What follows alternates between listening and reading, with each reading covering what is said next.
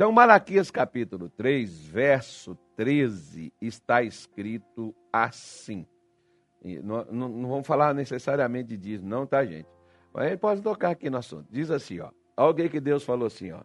As vossas palavras foram agressivas para mim, diz o Senhor.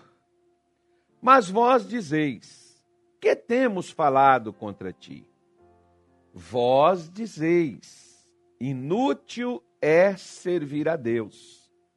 Que nos aproveitou termos cuidado em guardar os seus preceitos e em andar de luto diante do Senhor dos Exércitos. Ora, pois, nós reputamos por bem-aventurados soberbos. Também os que cometem impiedade se edificam. Sim, eles tentam ao Senhor e escapam. Então, aqueles que temem ao Senhor falam cada um com seu companheiro, e o Senhor atenta e ouve. E há um memorial escrito diante dele para os que temem ao Senhor e para os que se lembram do seu nome. E eles serão meus, diz o Senhor dos Exércitos, naquele dia que farei. Serão para mim particular tesouro poupá-lo-eis como um homem poupa seu filho que o serve. Então vereis outra vez a diferença entre o justo e o ímpio, entre o que serve a Deus e o que não o serve. Gente, essa palavra, deixa eu tomar um pouquinho de água aqui. Porque essa palavra aqui de Malaquias, ela é tão atual quanto nos tempos de Malaquias, quando Deus falou com o povo de Israel através do seu profeta. E esse povo de Israel, eles estavam aqui exatamente questionando algumas coisas. E Deus disse para eles: Olha, as palavras que vocês disseram foram agressivas.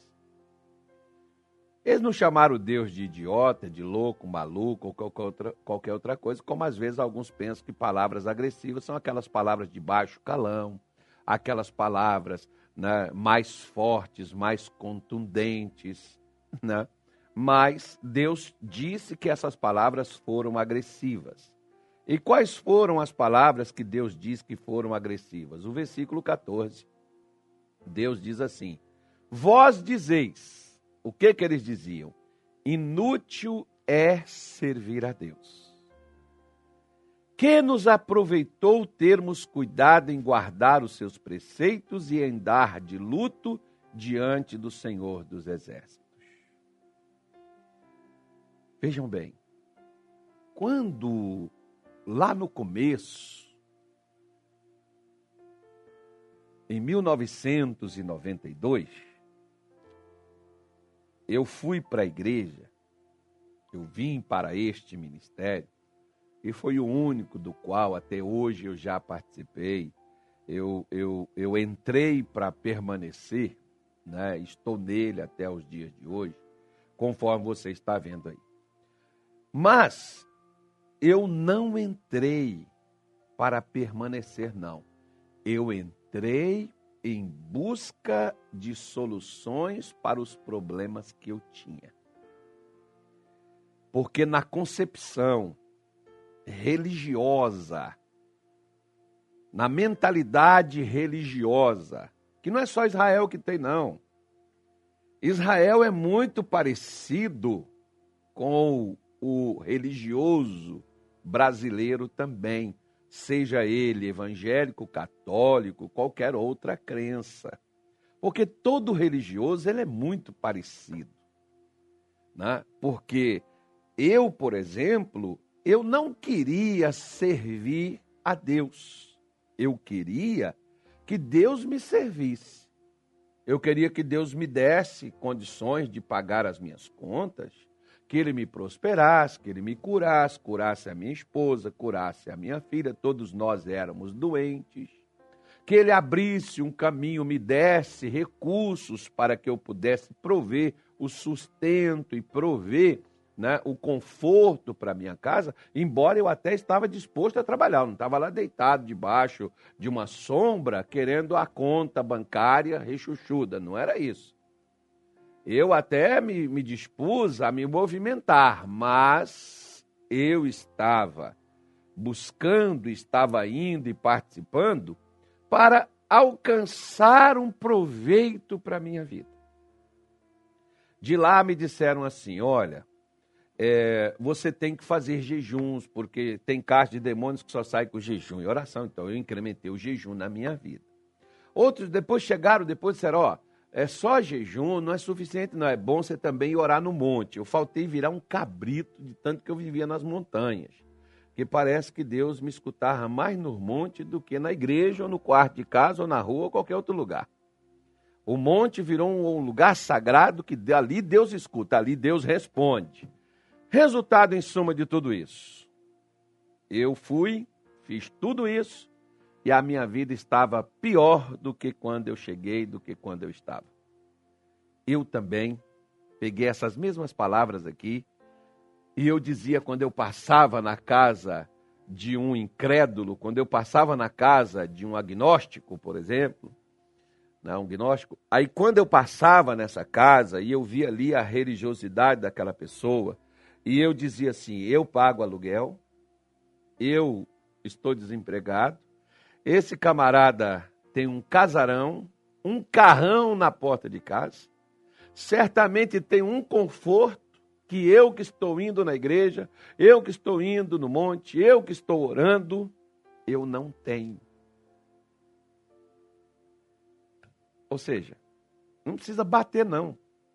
É a mesma coisa de você chegar para sua esposa, né, ou você chegar para o seu marido, que é aquela pessoa que batalha para te dar o melhor, mas o que ele te dá não é o suficiente, não é o que você quer. E você chega para o seu marido e diz assim: na casa de meu pai eu vivia melhor. Quando eu era solteira, eu vivia melhor do que depois da vida de casado, porque eu tinha melhores condições. Você não precisa bater no seu marido, basta dizer isso a ele. Você não precisa agredir a sua esposa, basta você falar dessa forma com ela. Vai acertar, vai ser uma bofetada né, na face. É como se fosse uma faca que se pegasse e fosse no coração e desse aquela espetada, e é daquelas facas né, que você torce ela assim, arranca, sai puxando. Pois é, aquelas facas com aqueles dentes, aquelas facas de caça, né? O pessoal usa para caçar. É como se você enfiasse lá no animal, puxasse assim, aí arrancando tudo para fora. Por quê, pastor? Porque eles estavam dizendo que o tempo deles em servir, em guardar os preceitos de Deus, em viver, em deixar de fazer o que eles faziam, né? como eu. Passei a fazer coisas, disseram, isso aqui é bom, eu fazia, isso aqui é bom, eu fazia, isso aqui é bom, eu fazia, e não vi resultado. Porque, minha senhora, deixa eu te falar uma coisa. Meu amigo, preste atenção ao que eu vou lhe dizer. Muita atenção. Por favor é de suma importância para a sua vida. Sua vida com Deus. Porque muita gente vem na igreja, muita gente assiste a live, muitas pessoas até, elas ofertam, dizimam, elas até fazem e seguem determinados ensinamentos que ela recebe. Para quê? Para ver se aquilo ali vai produzir um resultado. Então, pastor, eu vou fazer que é para mim conseguir minha casa. Por que, que as pessoas fazem campanhas, por exemplo? Não é porque elas acreditam, não. A maioria faz para ver se fazendo a campanha, pegando o objeto, colocando lá dentro da casa, fazendo determinados preceitos, determinados né, rituais. Me perdoe a expressão da palavra, mas seria exatamente isso. Porque se a gente não vive da fé, a gente está vivendo de um rito religioso. E aí né, a pessoa vai lá, faz, como alguns, por exemplo, né, chega aí na igreja, o pastor fala de fogueira, a pessoa vai lá fazer uma fogueira e ela queima tudo. Ela diz, não, mas dá certo, porque eu vi o testemunho dos outros lá, eu vou fazer, porque é para mim conseguir também minha mansão, minha casa, minha empresa, meu salário, minha renda, meu trabalho. Peraí, peraí, peraí. Você vai fazer para quê? Ah, você vai fazer uma barganha com Deus? Eu venho na igreja sete dias, enquanto Deus me dá sete anos de bênção. Porque se Ele me der sete anos de bênção, eu vou vir sete dias. Ou seja, como eu cheguei numa, numa igreja nossa, e tinha muitas coisas assim, olha, aqui é assim, tal, dessa, daquela, funciona disso, funciona assim. Eu tirei a obrigação de tudo. Falei que ninguém é obrigado aqui fazer nada. Aí vieram para mim e falaram assim, pastor, não vai vir ninguém. Eu falei assim, então significa que eles não estavam aqui. Porque se eles só vinham aqui e só faziam as coisas aqui porque foi imposto uma obrigação e eles irão para o inferno e Deus vai matá-los se eles não vierem, eles já estão no inferno.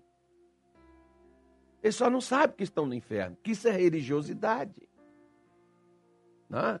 Como muitas pessoas, às vezes, elas acham que Deus é como você pagar a parcela do seguro de vida. Qualquer coisa que aconteceu, o seguro cobre. Né? E claro, Deus pode proteger, guardar, livrar, independentemente de qualquer coisa. Eu não posso dizer que Deus não pode fazer isso. Eu não sou louco para afirmar uma coisa dessa.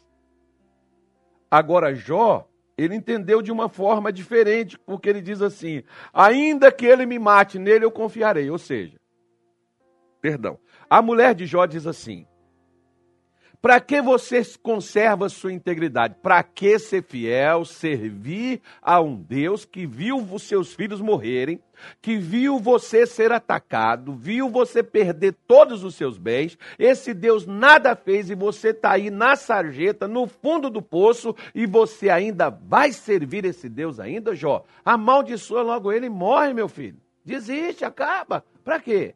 Porque a mulher de Jó tinha uma mentalidade religiosa. Porque todo religioso, ele faz os rituais. Você vê, por exemplo, muitos católicos. Eu, eu vivi, por exemplo, num dos estados mais católicos do Brasil, que lá no Pará, lá na cidade de Belém, muitos católicos, por ocasião do Círio de Nazaré, eles vão para a cidade, a cidade enche de gente, vai pessoas de tudo quanto é lugar do Brasil, do interior do estado, vai tudo para a capital para participar daquilo ali. E depois eles voltam para suas vidas. Eles vão lá nas procissões que tem e depois eles voltam para suas vidas para fazer a mesma coisa, mas na hora de fazer aquilo dali, participar das festas, dos festivais, eles vão que é para garantir que depois eles podem voltar para suas vidas, suas mesmices, suas esquisitices, porque está garantido, porque eles foram lá e fizeram. Da mesma forma é os evangélicos. Os evangélicos vai numa igreja evangélica, participa de cultos, participa de uma campanha, pega, põe o nome no livro da oração, eles participam de alguma coisa, levam um azeite, unge as portas de casa, eles pegam uma rosa, põem dentro de casa, aí eles podem viver a vida que quer, que está garantido, que está protegido para sempre. Mal nenhum te sucederá, nem praga alguma chegará na tua casa. Aí a praga, pá, pá, bate em cima, diz assim: o que, que adiantou? Fui para a igreja, olha o que, que deu. Por quê? Porque você está fazendo com Deus uma barganha. Deus não é um bandido que quem paga mais leva. Deus não é, né? Deus não é como aquele que se você fizer as coisas para ele, então ele vai cuidar de você, ele vai te tratar bem, porque você é um cara legal, você é uma pessoa boa. Mas se você não for legalzinho com ele, ele também vai te matar, vai te jogar no fundo do poço, vai pisar na sua cabeça, vai acabar com tua raça. Porque é assim que as pessoas veem. É assim que Israel está dizendo. Olha, que, que foi, que, que me adiantou servir o Senhor? que que me adiantou deixar de beber, deixar de fumar, deixar de prostituir? que que me adiantou deixar de matar? que que me adiantou deixar de falar mal dos outros? que que me adiantou ser crente verdadeiro, autêntico? Era o que estavam dizendo. Serviu para nada. Por quê? Porque nós estamos lascados. Ó, os caras que não faz isso, estão melhores do que a gente. Os caras que não tem, não vivem da fé, os caras que não têm crença nenhuma, ó, eles têm tudo. Nós perdemos até o que tínhamos. De que, que adiantou a gente ter vindo né, para cá para o templo, como hoje a pessoa diz, o que, que me adiantou ter vindo para a igreja? O que, que me adiantou ter entrado para o ministério? Aí eu te faço uma pergunta: você entrou por quê? Você entrou porque você queria alguma coisa? Você entrou porque você queria um benefício ou você entrou porque Deus te chamou e você entrou para atender um chamado? Eu me lembro de uma vez, por exemplo, né, que um, um rapaz, ele estava na nossa igreja, num, num estado desse onde eu passei, e depois ele, descontente lá, ele saiu da igreja, saiu, saiu do ministério, ele foi lá e colocou a igreja na justiça. Aí teve a primeira audiência, Aí a juíza, na época, eu até não era nem comigo que ele estava, e por acaso eu fui colocado no meio desse negócio aí para ir na audiência lá, fui lá. E ao, ao chegar lá, foi só fui ouvir também. Ao chegar lá, a juíza fez uma pergunta assim para ele. Né? Ela perguntou para ele da seguinte forma: Senhor Fulano de Tal, por que o senhor foi para a igreja? Ele falou que é uma questão de fé, explicou, deu a explicação dele lá. E depois ela diz assim: E por que que você foi trabalhar na igreja? Ele foi, diz que foi um chamado de Jesus e tal, tal, e ele foi, trabalhou lá, fez o, fez o trabalho ministerial dele lá na obra lá. Ok. A, a doutora foi e fez assim, a pergunta assim para ele assim, o senhor sabe o que é um chamado? Chamado é uma... Vo... Aí ela entrou para explicar ele o que era o chamado, né? Era uma vocação. Ou seja, Jesus, o Senhor está dizendo que Jesus te chamou, o Senhor está dizendo que o Senhor tinha uma vocação, e quando o Senhor foi aceito num lugar para o Senhor cumprir essa vocação que o Senhor recebeu, dizendo o Senhor que Jesus te chamou, agora você vai processar Jesus? Porque você não conseguiu lá o que você queria? Foi a pergunta que fizeram para ele. E ele ficou sem resposta, não engoliu seco, ele ia responder o quê? Aí vai dizer, não, mas não estou processando Jesus, eu estou processando a igreja. Aí, ah, na igreja você foi chamado para fazer o quê? Não foi para servir? Não foi para fazer? Pois é. Da mesma forma, quem vem para a igreja, independente se é pastor, se é obreiro, se é membro, vem para a igreja para quê? Para servir a Deus. Porque tem pessoas que servem a Deus com seus dízimos, com as suas ofertas, serve a Deus com seu trabalho, serve a Deus com seu tempo, né? serve a Deus com sua vida, porque existe várias maneiras de você servir a Deus. Você pode servir a Deus com oração, você pode servir a Deus com jejuns. A Bíblia fala de Ana, Samião, que serviram a Deus, né? até orando e jejuando, até que Deus enviou a salvação, que foi Jesus. A Bíblia fala de Paulo e Barnabé, que estavam lá na igreja de Antioquia e serviam a Deus com orações e jejuns. Né? Então, fala de Lucas 8, das mulheres que serviam a Jesus com seus bens. Ou seja, então existe várias maneiras da pessoa servir a Deus. Não é só com trabalho em si, como aqui, por exemplo, de eu chegar aqui e fazer esse trabalho que eu faço com você. Não é só isso que é servir a Deus. Aí o que que acontece, né? Israel fez todas essas coisas, ficou bonitinho, andou, ficou engessadinho, entrou dentro dos trâmites legais, fizeram tudo preto no branco. Mas eles esperavam o quê? Eles esperavam a recompensa. Ué, pastor, mas não tem? Ué, mas peraí. É uma vocação ou uma obrigação? Não, é uma vocação, que foi o que a juíza perguntou para o menino lá, né? Foi uma obrigação? A igreja obrigou? O pessoal obrigou você a fazer? Não, senhora. Então não foi um chamado, não foi uma, uma, uma aceitação sua? Sim. Então, é mais ou menos assim. Por que, que você está exigindo agora? É o que esse povo aqui de Malaquias, e Deus está falando, a palavra de vocês foi. Foi agressiva. As palavras que vocês disseram me tocaram, arrebentou com o meu coração. Porque Deus, as pessoas pensam que não, mas Deus é sensível. Né? É porque Ele é amor. Todo amor, o amor é sensível. Né? Deus é sensível. Então, o que, o que eu falo pode agredi-lo profundamente, mais do que aquilo que eu faço. Né? Tem palavras que às vezes dói muito mais. Então, quando ele diz assim, ó, inútil foi servir o Senhor. Que nos aproveitou guardar todos os seus preceitos? Que que nos adiantou? Porque agora nós olhamos para a vida dos outros que não guardaram nada da vida dos outros. Você já imaginou, por exemplo? Um dia, um dia eu fiquei parado, fiquei pensando assim comigo. o camarada se priva de tantas coisas, né? Quando ele acredita nas escrituras sagradas. Ele priva de tantas coisas na sua carne, mas ele não se priva por obrigação. Ele se priva por acreditar naquilo dali. Porque se for por obrigação, pode ir lá e fazer logo que não está valendo nada, não vai resolver nada.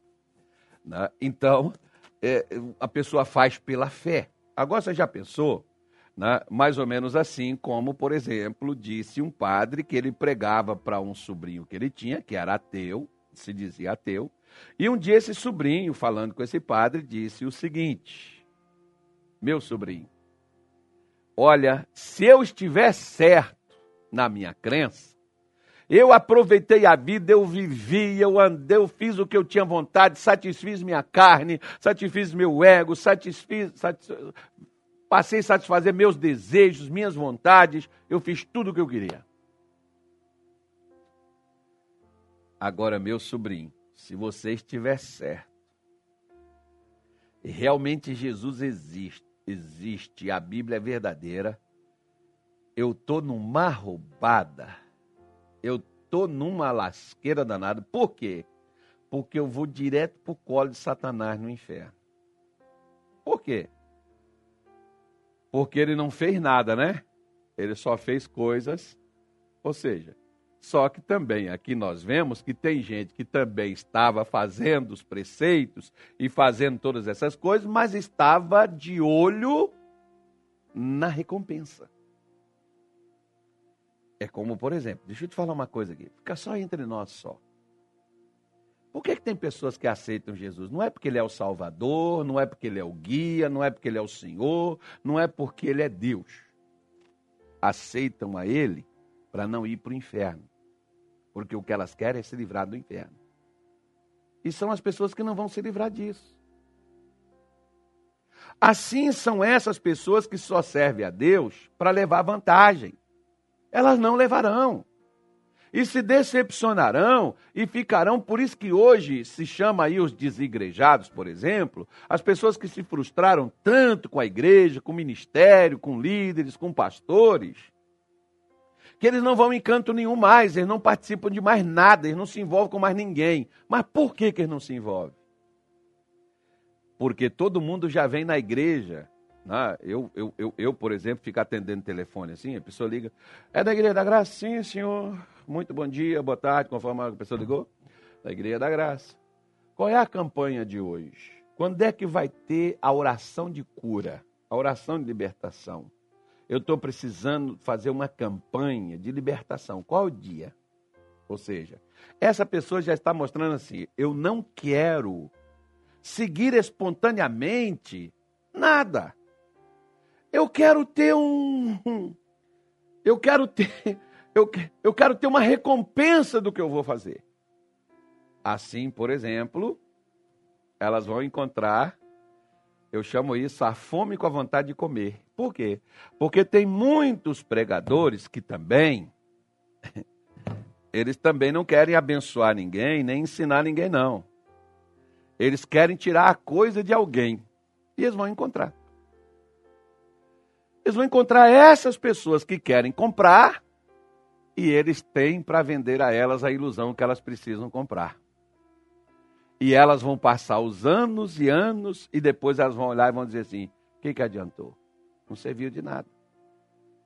Eu fiz foi perder minha grana, perdi meu dinheiro, perdi meu tempo.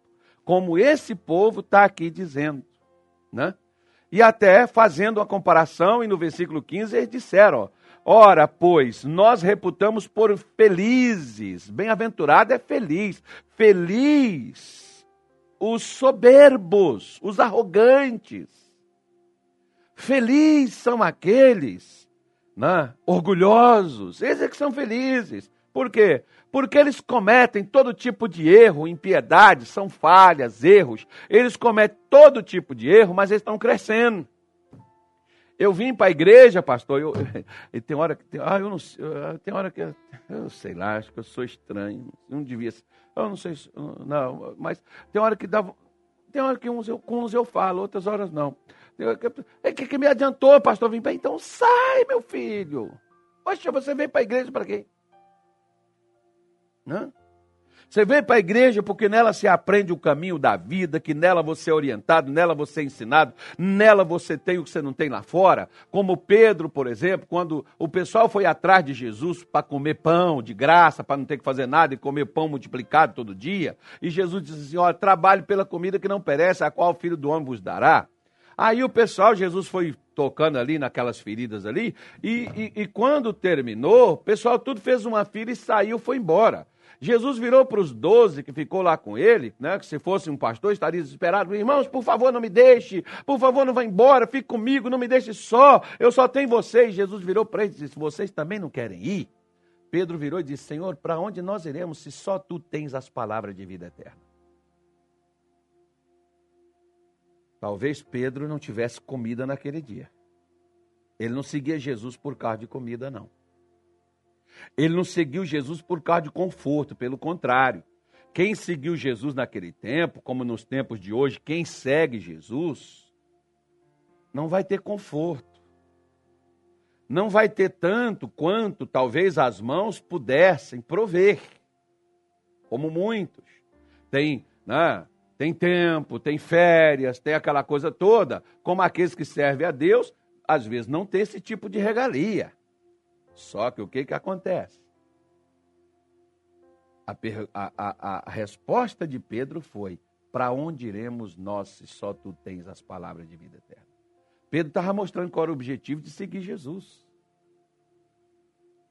Pedro estava vendo a eternidade. Pedro estava preocupado, não era com hoje e com agora. Porque lá em, lá em Marcos, no capítulo 10, versículo 29, por exemplo, você vê não, vamos aqui, nós estamos falando de diferença. Marcos 10, verso 29. Vamos pegar aqui, eu já estou abrindo, já estou chegando lá. Ele diz assim, ó.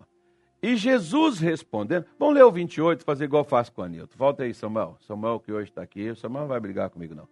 E Pedro começou a dizer-lhe, e eis que nós tudo deixamos e te seguimos. E Jesus respondendo disse, em verdade, em verdade vos digo que ninguém há que tenha deixado. Aí, olha o que Jesus falou. Ó. Ninguém tenha deixado casa, irmãos, irmãs, pai, mãe, mulher, filhos, campos. Qual o motivo? Por amor de mim e do evangelho. Qual o motivo de deixar? Ou seja, deixar não é você sair de casa, não é para você largar seus irmãos, mas a prioridade é o Senhor. A prioridade é Cristo. É mais ou menos como a frase que o pastor Rogério postou ontem no Instagram dele, né? Acho que foi ele, o pessoal, a equipe dele lá. É, diz assim, eu não, é, mais ou menos assim, né?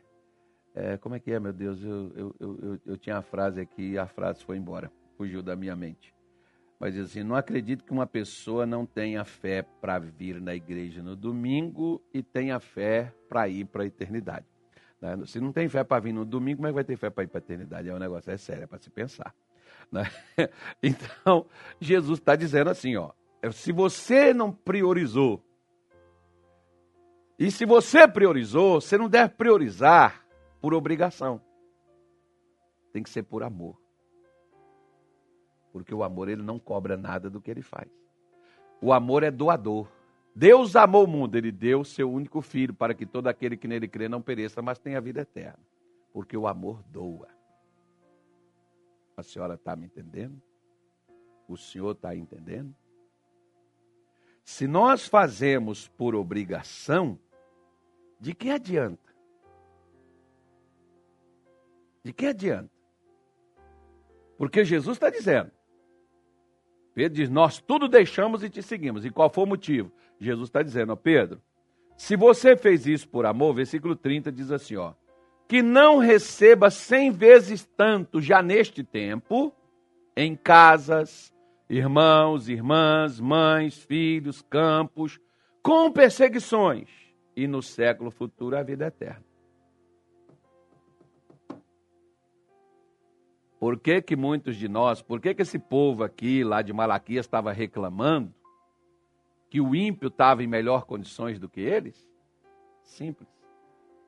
O motivo deles estarem servindo a Deus não era amor, era barganha.